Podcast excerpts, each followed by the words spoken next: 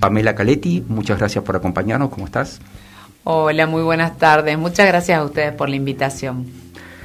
Bueno, eh, Pamela, contanos, eh, a ver, vamos a tener unos 15 minutos para dialogar sobre cuestiones políticas, sobre cuestiones de partidarias, de todo esto que está ocurriendo en este momento, pero primero me gustaría saber algo de vos, nos gustaría saber algo de vos con respecto a, lo que sos, como madre, como mujer, como eh, tu carrera de abogada. Este, contanos un poco tu historia. Bueno, eh, tengo, soy mamá de dos hijos, Juli y Juan, de 8 y 10 años, que son la razón de mi vida. Soy abogada, soy docente, amo la docencia. En la Universidad Católica enseño ciencias políticas hace 19 años. Cuando a partir del segundo año de la FACU fui ayudante alumna y bueno, y luego ya docente en ciencias políticas. Y trabajo en gestión pública en el Estado también, empecé como pasante ad honorem. Eh, después fui administrativa, después me recibí de abogada y ahí fui auxiliar eh, en jurídica, asistente letrado, procuradora, eh, coordinadora de área, luego ministra de Justicia, ministra de Derechos Humanos, fiscal de Estado.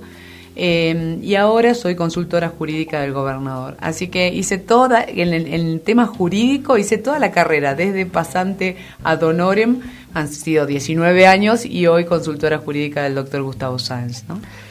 Eh, muy bien, y, suponiendo una cierta tranquilidad que te da un un puesto, una carrera como la que realizaste, decidís emprender ya una carrera política por motos propios, ah. eh, te lanzás a la arena política, digamos, ¿no? Sí, sí, un enorme desafío. Yo siempre tuve una, una profunda pasión por el derecho y por las ciencias políticas. De hecho, por eso hace 19 años que enseño a los chicos de, la Facultad de Derecho Ciencias Políticas em, y siempre trabajé en los equipos técnicos. O sea, siempre estuve en las campañas acompañando a otros candidatos o compañeros, pero desde lo técnico, desde la, supervisión de las elecciones o la organización de las mesas, los fiscales y todo eso.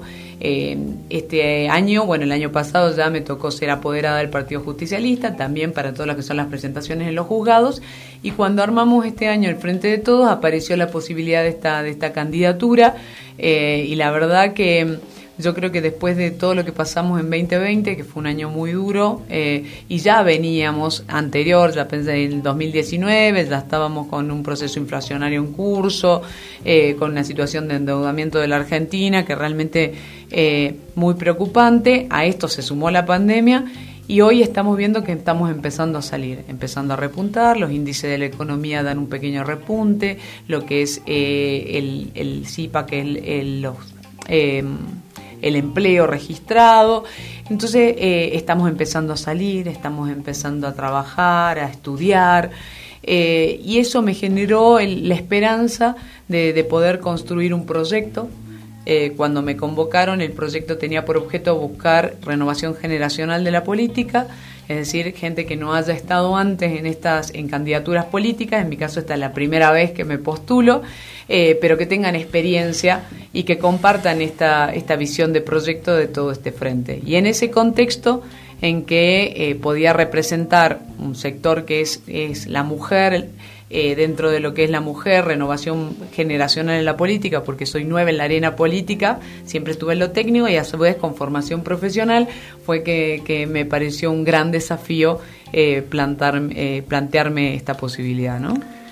Pamela. Eh, y ahora, este domingo que viene, los argentinos tenemos este, bueno, este gran desafío. Me parece que el primer desafío va a ser repuntar, levantar el aplazo que tuvimos hace un mes atrás con, con, un muy bajo porcentaje de asistencia a las urnas y un muy bajo, eh, una gran cantidad de votos en blancos, una suerte de descreimiento a lo que es eh, bueno, la clase política, la clase dirigencial. Y, te pregunto si tenés esperanza. Primero me gustaría que nos cuentes, nos refresques la memoria, nos, nos cuentes qué vamos a votar este domingo. Y después, ¿cuál es tu expectativa, tu esperanza de lo que se va a votar? Eh, bueno, este domingo vamos a tener elecciones PASO, que las PASO eh, lo que se hace son obligatorias, hay que ir a votar, pero se eligen candidatos, se van a presentar los frentes con sus distintos candidatos para que los ciudadanos, los salteños elijan dentro de ese frente cuál va a ser el candidato que va a llegar a las elecciones de noviembre. Algunos vamos a paso, como es el caso de Juntos por el Cambio y Frente de Todo, y otros se tienen que presentar obligatoriamente, pero no tienen contrincante, así que se tienen que presentar igual y pasan a noviembre.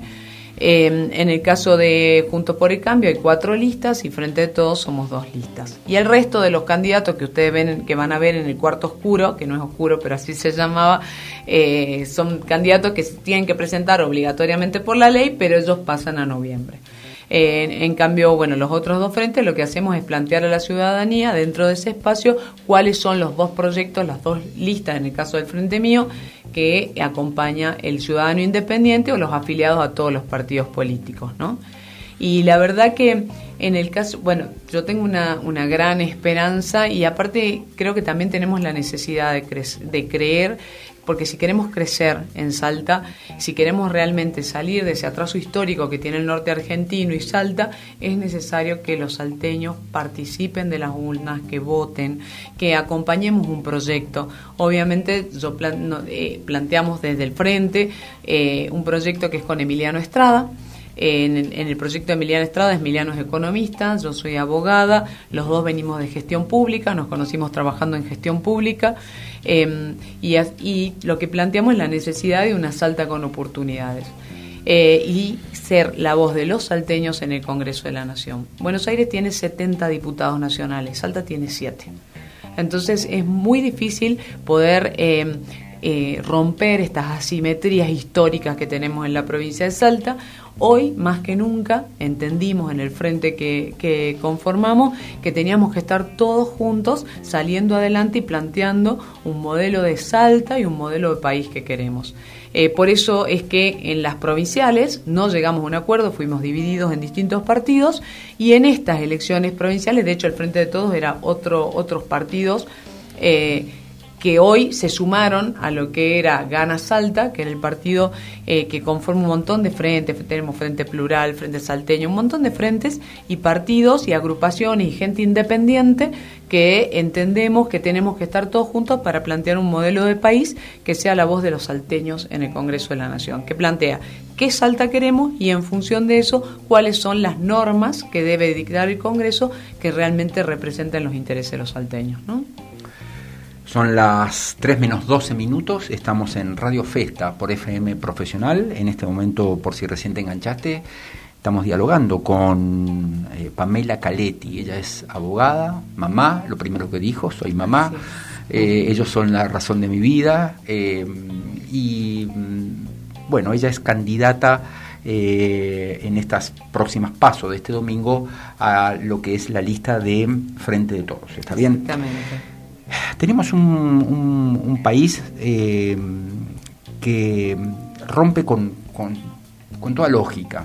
Está bien, tenemos un país sumamente rico, totalmente empobrecido, eh, con una inflación cercana al 50%, eh, donde básicamente veo que un gobierno es tan grande el gasto que tiene el Estado que observo lo siguiente un tipo de ideología o cierto tipo de, a ver, ideología, digámoslo así, este, lo que hace es tomar préstamos en dólares a organismos internacionales y otros eh, partidos políticos u otros frentes u otros partidos políticos lo que hacen es emitir, logrando y generando inevitablemente esta inflación que es totalmente no sé, desopilante, diría yo, ¿no? Una locura. Eh, observamos países de la región como Chile, Bolivia, Paraguay, Uruguay, Brasil, que tienen un montón de problemas de distinta índole, eh, pero que no afrontan este problema inflacionario. Te lo pregunto sinceramente, ¿crees que esto tiene solución? ¿Crees que si vos fueras diputada nacional acá ahora a fin de año, ¿se podría presentar un plan para terminar con esto? Creo que, sinceramente, creo que tiene solución, pero lamentablemente tengo que ser sincera, no es sencilla. Eso requiere de una serie de consensos y una serie de una madurez eh, cívica y política de la dirigencia y esa dirigencia la eligen los salteños, los argentinos. Entonces, por eso es tan importante que vayamos a votar y que, que aquellos que postulamos una candidatura contemos de qué es lo que creen, que cuál es el proyecto que tenemos, porque los proyectos son colectivos, eso es algo que nos caracteriza. Nosotros no creemos en, en, la individualidad, nadie se salva solo. Esta pandemia creo que aprendimos que nadie se salva solo, ya Argentina debería haberlo aprendido. Y es por esa razón que a pesar de las diferencias que tenemos en el frente, porque somos un conjunto de personas que tenemos diferentes matices y diferencias, sí tenemos una visión común, que es que Salta no puede seguir en el atraso histórico que se encuentra actualmente, que es necesario unir las voces de los representantes de los salteños en el Congreso de la Nación, que a esas voces tenemos que sumar las voces del resto del norte, Salta, Jujuy, Tucumán, Catamarca, Formosa, Chaco. Uno de los proyectos que queremos presentar con Emiliano es la conformación de este norte grande, que lo conformaron los, los gobernadores, teniendo en cuenta que son 70 diputados por Buenos Aires y 7 salteños, de los cuales elegimos solo 3. Entonces yo creo que eh, dentro de lo que es Salta, dentro de lo que es el norte argentino tenemos que formar consensos básicos y también tenemos que formar consensos básicos todos los políticos argentinos de todo el país. Eh, terminar con las meras declamaciones, porque yo hasta ahora la verdad que veo poco debate sobre el proyecto y cómo llego, porque es fácil decir, sí, yo quiero, digamos, eh, tenemos un Estado que es muy grande, pero también que está conteniendo a mucha gente que realmente lo necesita. Esta mañana estuve con un grupo de personas que trabajan limpiando todo lo que son los canales, que son planes sociales, que devuelven ese plan en trabajo. Entonces, lo que tenemos que hacer es que todos aquellos planes existentes tienen que devolverlo en trabajo, pero además ese trabajo tenemos que transformarlo en trabajo digno y genuino. ¿Qué necesitamos para eso? Generar obras de inversión. Eh, vos tenés inversión en infraestructura, y también la, la capacitación humana. En obras de infraestructura hemos avanzado bastante y falta mucho más, pero por ejemplo lo que es el nodo logístico de Güemes, que te permite un puerto seco, si vos empezás en lo que es producción, eh, tenemos que fortalecer, y ese es un gran tema que hay que, que hay que entenderlo, tenemos que fortalecer al sector privado, al comercio, a la industria, al agro, tenemos que valor, agregar valor en origen. Entonces, eh, cuando vos generas eso, generas mano de obra, eso implica salario, implica poder adquisitivo que se vuelque en el mercado y se gasta en el lugar. Si no estamos con un, presupuesto y una inversión asimétrica en donde las personas y los jóvenes, hoy lo vemos más, pero todas las personas van donde están las oportunidades. Tenemos que generar las oportunidades. Si no tenemos una gran concentración de población en conurbano y Ciudad de Buenos Aires de todos lados de todas las provincias que se van hacia ahí y una gran necesidad habitacional de inversión entonces toda la inversión va a ese sector. En vez de generar las inversiones al revés en el interior y entonces que, entonces, pero para eso necesitamos un proyecto de crecimiento de provincia y de país a mediano, corto y largo plazo. O sea, no se hace con declamaciones, con papelitos de colores.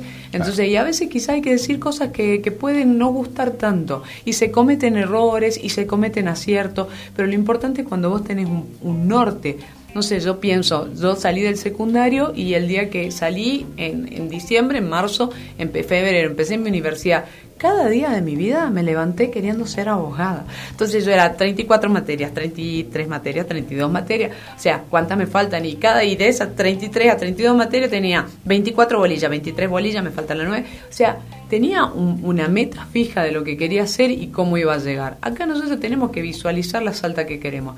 Queremos una salta donde los recursos están en, están en la tierra, están en el interior, pero los gastos están en el centro. Entonces, ¿cómo hacemos para generar que esos recursos generen valor en origen? Para eso necesitamos infraestructura, conectividad tecnológica, conectividad también por rutas, caminos, el reactivación del ferrocarril, salí exactamente el famoso Belgrano Cargas, salida al Pacífico. Nosotros tenemos puertos de aguas profundas acá en Chile. Si tenemos conectividad por vía ferrocarril o vía ruta, podemos sacar la producción por el Pacífico y evitar todo el costo de flete hacia Buenos Aires y salir a los mercados orientales. O sea, hay una visión de la Salta que queremos y en función de eso lo que necesitamos. Y vamos a tener que en el medio ir capacitando a la gente, a, las personas, para que hoy interrumpió la tecnología y mucha gente se queda sin trabajo y a eso se suma la inflación y la pandemia. Entonces tenemos que empezar a preparar a nuestros chicos en el colegio para el presente y para el futuro. Tenemos empresas eh, de inversión, por ejemplo, en, la actividad minera, Salta esté estratégicamente en lo que es el Triángulo del Litio, junto con Catamarca y Jujuy. Son inversiones millonarias que van a, van a generar un montón de industrias alrededor, desde el catering para los mineros, el transporte, la energía. Entonces, eh, pero ¿qué tenemos que pensar? Que eso tenemos que generar, apoyar a esas pymes para que generen la mano de obra. Si nosotros fortalecemos el sector privado, el sector público poco a poco va a ir migrando porque la gente va donde van las oportunidades. Pamela, un minuto más. el tiempo es tirano. El tiempo es tirano, pero, pero vos, como mujer luchadora, que conseguiste lo que te fuiste proponiendo, con mucho sacrificio, con mucho esfuerzo, eh, me hablabas de las materias, de las bolillas, de los objetivos a conseguir un mensaje para los chicos, las chicas que están empezando y quieren desarrollar su carrera? Que, mm, bueno, yo siempre digo que a veces no basta con soñar, ¿no? Uno puede soñar algo con todo el, todo el alma, pero cuando uno tiene un sueño y ese sueño se transforma en una convicción, cuando vos lo imprimís en la mente y en el corazón, eh, cuando hay que hacer que los sueños se transformen en convicciones y esas convicciones en acciones. Esa es la única manera que un sueño se transforma en realidad. Entonces hay que desearlo profundamente. Tenemos que todos los salteños querer esa salta, visualizar esa salta y en función de eso empezar a trabajar. Después va a haber tiempo para las grietas y peleas. Hoy por hoy creo que ya Argentina, Salta, los argentinos salteños, no estamos para más peleas, discusiones. Nos pongamos a ver qué salta queremos, porque esa salta que queremos es posible. Muy bien, muchísimas gracias. Eh, tres menos cuatro minutos. Dialogamos recién con Pamela Caletti, abogada, que tuvo la gentileza de acercarse a los estudios de FM Profesional. Bueno, mucha suerte, Pamela, para vos, para todo el pueblo salteño que está realmente necesitando señales claras de la política y toda una nación que está esperando también una dirigencia política jugada, ¿eh? para ver si salimos adelante de una vez. A todos ustedes, muchísimas gracias por habernos acompañado. Hoy cumpleaños Roger Waters, se lo dedicamos ahí a Pink Floyd, escuchamos unas cositas sumamente interesantes y mañana estaremos aquí dialogando en nuestro martes de Economía y Política con el diputado nacional Miguel Dani. Eh, mientras tanto, quédate acá, ¿eh? porque sigue la programación de FM Profesional. Y a todos ustedes, muchísimas gracias. Nos vemos mañana cuando volvamos a decirte bienvenidos a una nueva edición de Radio Festa. Chau.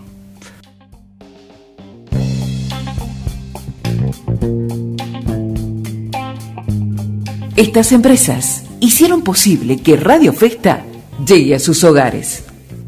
OSDE, Autocrédito, Grupo MDAI, Estudio A Arquitectos, Instituto Jean Piaget, Interiores Deco, Aliviar Ortopedia y Cirugía, Andrea Franceschini, Helados y Café, SOS 24 de Batería Sedna, Farmacia Fleming, MAP Estilistas, Restaurante Distinto, Hotel Posada de los Poetas, Mamaterra, Rochalup Esteticista, La Candera Workspace, Hotel Asturias de Cafayate y Ciudad Güemes. ¿Buscas un usado? ¿Necesitas financiación? No pierdas tiempo. Entra a www.prendo.ar, la primera plataforma que te permite tener tu usado en cuotas, 100% online, rápido, seguro y fácil. Comprendo,